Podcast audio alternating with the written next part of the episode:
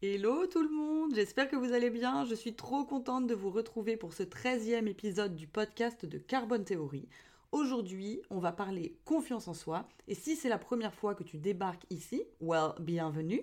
Et Carbone Théorie, c'est la plateforme de coaching pour apprendre à te connaître, dégommer tous les blocages qui t'empêchent d'être toi-même à 300% et te construire une vie qui te ressemble à fond de chez à fond.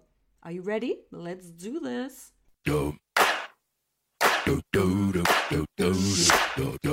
Ok, trop cool de vous retrouver. Je suis tellement contente de pouvoir parler de confiance en soi pendant 20 minutes, ou peut-être moins, j'en sais rien. Je ne sais pas combien de temps ça va durer, mais j'ai l'impression que je parle de ce sujet absolument tous les jours et que je m'évertue à dégommer les espèces de mythes qui existent autour du sujet. Mais malgré ma détermination à faire en sorte qu'on ait une vision un petit peu plus pragmatique de la confiance en soi, bah, je me rends compte que ça n'a pas encore forcément fait son chemin chez tout le monde. Donc aujourd'hui, je te propose de parler de confiance en soi d'un point de vue de coaching pour que tu puisses comprendre comment développer cette compétence et arrêter de te laisser freiner par tes peurs. Alors la première chose qu'il faut savoir, c'est que si tu as l'impression de manquer de confiance en toi, si tu rêverais de pouvoir euh, gagner un peu plus en liberté par rapport à tes envies, tu n'es absolument pas la seule parce que je pense qu'une des raisons pour laquelle mes élèves s'inscrivent le plus à mon programme Get Your Shit Together, c'est justement parce qu'ils ont envie de travailler sur leur confiance en eux, parce qu'ils ont envie de lever tous les blocages qui les empêchent d'être eux-mêmes à 300% du style, euh, apprendre à s'en foutre du regard des autres, prendre ses propres décisions, réussir à dire non à une personne super relou, s'affranchir d'un mode de vie qui peut-être répond aux attentes extérieures de personnes au lieu de répondre à tes besoins à toi, te lancer sur YouTube, faire des choses avec aisance ou encore t'habiller en costume trois pièces jaune pour aller au taf. Peu importe ce que tu souhaites faire, c'est la confiance en soi, la clé qui va te permettre un peu de passer de je suis dans ma tête et j'imagine toutes ces choses pour moi à je le concrétise dans la réalité. Et pourtant, ce qui se passe, c'est qu'il y a plein de gens qui abandonnent le taf à mi-chemin, qui abandonnent leur projet à mi-chemin, parce que justement, on a une idée hyper erronée de ce qu'est réellement la confiance en soi. En fait, pour beaucoup de gens, la confiance en soi, c'est un état émotionnel qui fait qu'on se sent bien, qu'on se sent puissant, en sécurité, en pleine maîtrise de nos capacités. Et en gros, cet état émotionnel, c'est le feu vert pour passer à l'action et poursuivre nos aspirations. Mais le problème, c'est que quand on part de cette définition, on induit alors qu'avoir confiance en soi, c'est ne plus avoir peur, c'est ne plus douter ou c'est ne plus jamais se sentir vulnérable. Et ça, mais je ne peux pas le répéter assez, c'est sûrement le plus gros mythe qui existe sur le sujet. C'est faux. C'est genre faux, archi faux.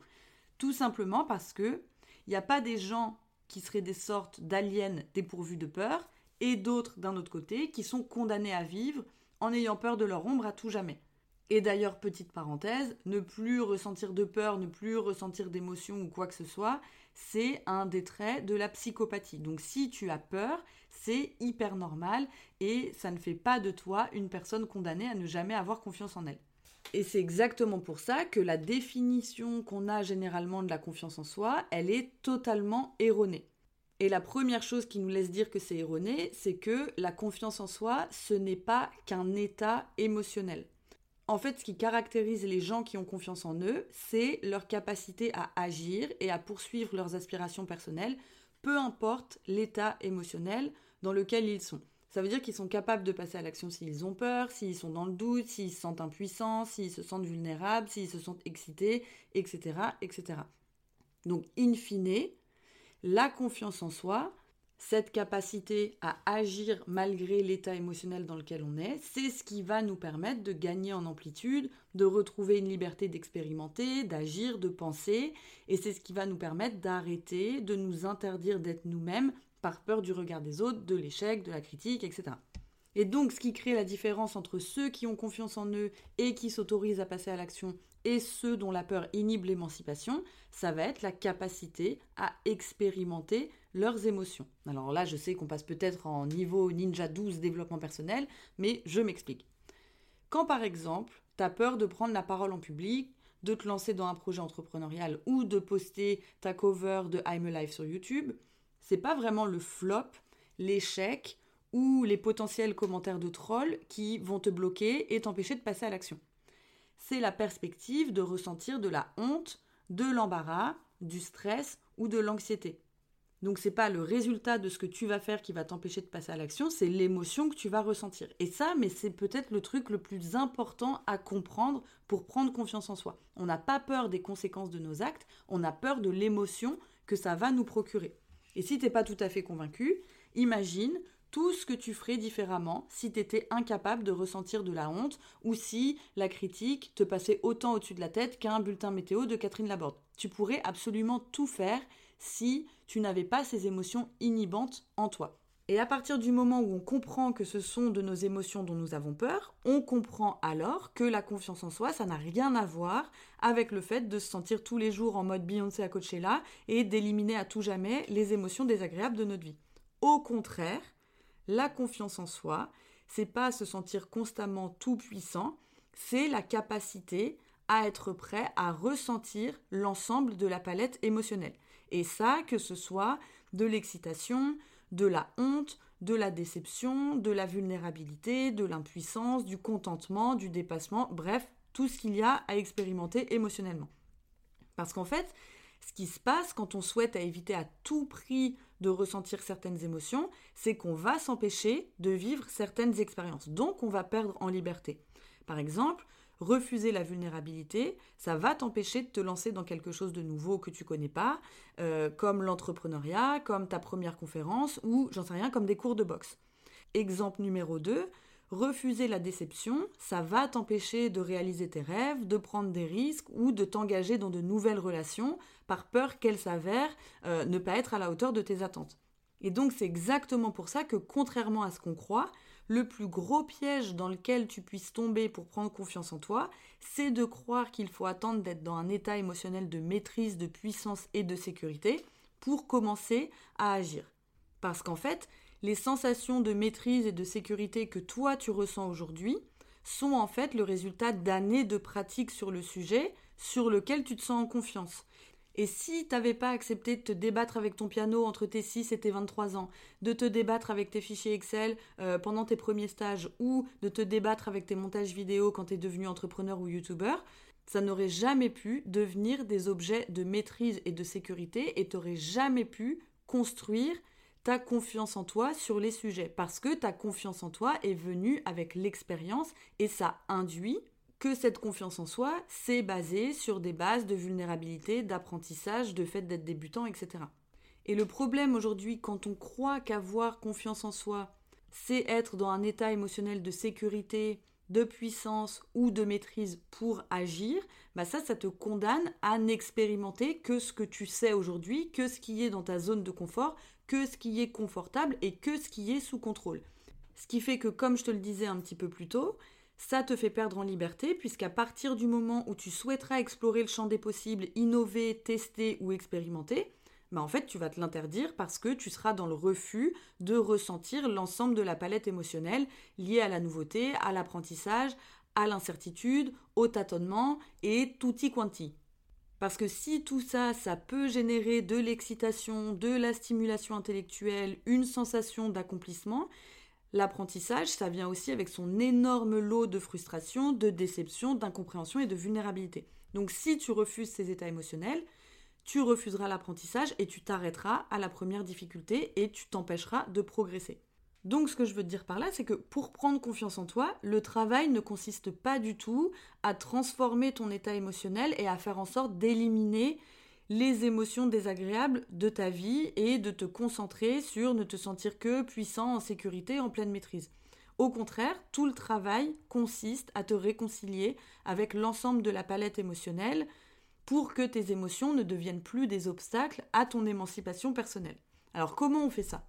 La clé, c'est de progressivement réintroduire tous les ressentis de type voldemoresque que tu veux absolument pas voir, tels que la vulnérabilité, la honte, l'impuissance, l'inconfort, la déception ou le trouble vraiment à petite dose dans ton quotidien. C'est un peu comme un vaccin en fait, pour que ton organisme et ton cerveau se familiarisent avec la bête et soient préparés à affronter une plus grosse version de ces émotions le jour J où il t'arrivera quelque chose. Et pour faire ce travail de réintroduction et de familiarisation avec la palette émotionnelle, on a deux axes de travail en coaching. On a un axe théorique et un axe pratique. Le premier axe, l'axe théorique, ça consiste à transformer tes croyances limitantes par rapport au déclencheur de tes émotions pour calmer l'intensité de la réponse émotionnelle. Donc imagine par exemple que toi, ton déclencheur émotionnel euh, de la panique, du stress, de la honte, de la déception, c'est la perspective d'échouer. C'est ta bête noire personnelle parce que tu te dis que échec égale je suis une grosse bouse, je vais devenir la risée de Twitter, etc., etc. Si cette croyance est intégrée dans ton cerveau, elle te conduira donc en cas d'échec à ressentir un sentiment de honte intense qui fera que cet échec sera probablement vécu comme un traumatisme. Mais si tu transformes cette croyance limitante et qu'avec un peu de travail, tu arrives à quelque chose comme échec égale j'ai le courage d'essayer, de prendre des risques et d'apprendre d'une expérience, ton ressenti au moment d'échouer sera certes sûrement composé d'un peu de déception et d'un peu d'embarras, mais aussi de beaucoup de bienveillance, de fierté et de force. Et le résultat, c'est que tu n'auras pas forcément envie de te cacher et tu pourras enchaîner sur ta prochaine aventure avec beaucoup plus d'aisance et de confiance que la personne du premier exemple. Et donc ça, c'est un bel exemple de confiance en soi parce que tu as ta liberté d'agir, tu as la liberté de poursuivre tes aspirations et tu as la liberté de faire sans te laisser bloquer par tes peurs. Le deuxième levier qu'on a à notre disposition, c'est le levier pratique et qui est sûrement le plus puissant possible, c'est le passage à l'action. Parce qu'en fait, certes, la transformation de tes croyances limitantes va te permettre de te désinhiber et de faire en sorte que tes émotions soient moins bloquantes et moins un poids, mais il n'y a rien de tel pour reprogrammer ton cerveau que de le réhabituer à vivre des sensations qu'il avait complètement cherché à éliminer de ta vie au quotidien. Donc là, pas de panique, c'est comme un muscle, il faut commencer doucement, rien ne sert de t'exciter complètement d'un coup, et tu deviendras de plus en plus à l'aise avec la pratique. Donc si par exemple T'es terrorisé à l'idée d'être vulnérable dans le sens où tu ne maîtrises pas tout, ou si euh, on te pose une question, tu n'as pas la réponse, ou ce genre de choses. Là, ce qu'on veut, c'est que tu puisses réintroduire à petite dose la vulnérabilité dans ta vie pour que tu te rendes compte que bah, tu ne vas pas mourir, que tout va bien se passer et que ça euh, ne fait pas tourner la Terre dans l'autre sens si jamais tu es vulnérable. Donc là, tu peux par exemple assumer que tu n'as pas compris quelque chose, euh, j'en sais rien, en réunion, euh, lever la main pour poser une question et euh, demander un éclaircissement sur un point qui a été soulevé. tu peux prendre un cours d'un truc qui te fait de l'œil depuis longtemps mais que tu as peur de pas maîtriser. Tu peux écrire un premier article et le poster. Enfin voilà, là c'est le moment d'être vraiment créatif et de faire des choses à petite dose qui font que tu vas ressentir un petit peu de vulnérabilité et que ton cerveau ne va plus l'associer à danger de mort imminent. Par exemple aussi, si tu es terrorisé à l'idée d'être incompris ou rejeté, tu peux commencer à exprimer piano piano ton point de vue sur une situation. Euh, il y avait un exemple qui était trop chouette d'un de mes anciens coachés qui avait fait ça, qui avait très très peur qu'on lui dise non et qui avait demandé à son boulanger de lui offrir un pain au chocolat juste pour pratiquer de recevoir un non. Donc là c'est pareil, tu peux être créatif, mais l'idée c'est de réussir à réexpérimenter toutes ces émotions que tu cherches absolument à éviter progressivement dans ton quotidien. Et plus tu pratiqueras le fait de réintroduire l'ensemble de la palette émotionnelle dans ta vie, moins ces émotions seront inhibantes parce que tu les connaîtras de plus en plus, et plus tu pourras te permettre au fur et à mesure d'expérimenter des choses qui te font peur, et donc plus tu gagneras en liberté de mouvement, plus tu gagneras en liberté d'action, et plus tu auras la possibilité de t'émanciper. Donc j'espère que ça t'a permis de comprendre plein de choses sur la confiance en soi, que ça t'a donné un autre point de vue, mais j'espère vraiment que ce que tu vas retenir, c'est que Il n'y a pas des gens qui naissent avec la confiance en soi à fond et d'autres qui sont euh, condamnés à se ronger les ongles à vie en ayant complètement peur de leur ombre, etc. Ça se travaille comme tu peux travailler tes fessiers ou tes quadriceps au sport. Et si tu as envie d'aller plus loin pour apprendre à te connaître, pour te reconnecter à toi-même, n'hésite pas à checker ma masterclass offerte, apprendre à se connaître avec l'échelle de valeur, que je te laisse en lien dans la barre de description. Et si vraiment tu as envie de passer la sixième et de travailler sur toi à fond, tu peux aussi aller checker mon programme Get Your Shit Together qui va te permettre d'apprendre à te connaître à fond de dégommer les blocages qui t'empêchent d'être toi-même et de te construire une vie qui te ressemble à 300%. J'étais trop contente de passer ces quelques minutes avec toi. J'espère que ça t'a aidé. N'hésite pas à mettre aussi des petites étoiles sur euh, iTunes ou Spotify ou peu importe là où tu écoutes et de partager le podcast avec peut-être une personne qui en aurait besoin. Et je te dis à très très vite pour un nouvel épisode. Ciao